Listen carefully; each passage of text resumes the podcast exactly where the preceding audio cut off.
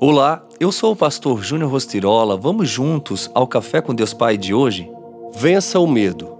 Mas quando reparou no vento, ficou com medo e, começando a afundar, gritou: Senhor, salva-me!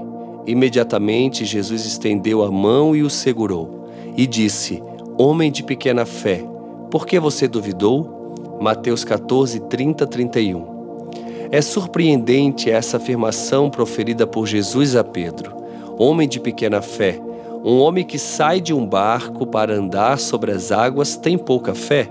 Existe um profundo sentido nessa afirmação. Ao fazermos um contraponto com a passagem que nos é narrada no capítulo 7 do Evangelho de Lucas, a Pedro, Jesus ordena que vá até ele. Ao centurião, declara que irá até a sua casa, onde o centurião se diz indigno de receber Jesus mas com uma simples declaração de Jesus, o servo do centurião seria curado.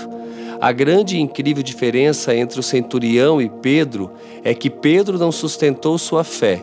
Isso não significa que Pedro não tinha fé, simplesmente que o apóstolo duvidou e vacilou diante das adversidades.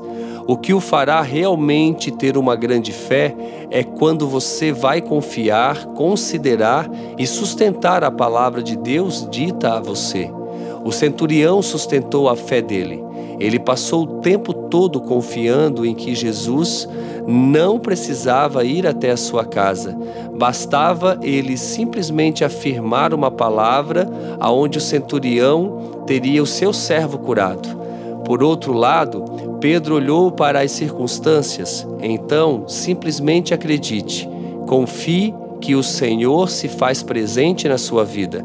Tudo o que você precisa é realmente sustentar a sua fé na palavra que foi liberada sobre você. Ao colocar a sua fé em prática neste dia, esteja certo de que ela será sustentada.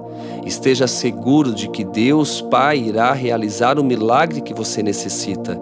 Assim como o centurião que tinha certeza, não duvide, pois Deus é fiel para cumprir e realizar muito além do que os olhos podem ver. E a frase do dia diz: quando estamos dispostos a esperar e deixar que Deus assuma o controle do problema, é exatamente isso que ele faz. Hoje eu quero te fazer um convite todo especial. No meu Instagram, arroba eu estarei ao vivo às 21 horas falando sobre vencer o medo. Porque muitas vezes as circunstâncias contrárias não nos permitem avançar e tudo o que precisamos é simplesmente confiar que tudo está no controle das mãos do Senhor. Também eu quero orar pela sua vida. Oração tem poder de transformar realidades. E hoje à noite, então, nós estaremos juntos nessa grande live e eu espero você. Conto com você para chamar todo mundo, para que juntos nós possamos de fato receber tudo aquilo que o Papai dos céus tem para derramar sobre as nossas vidas. Nos vemos logo mais às 21 horas. Eu espero você.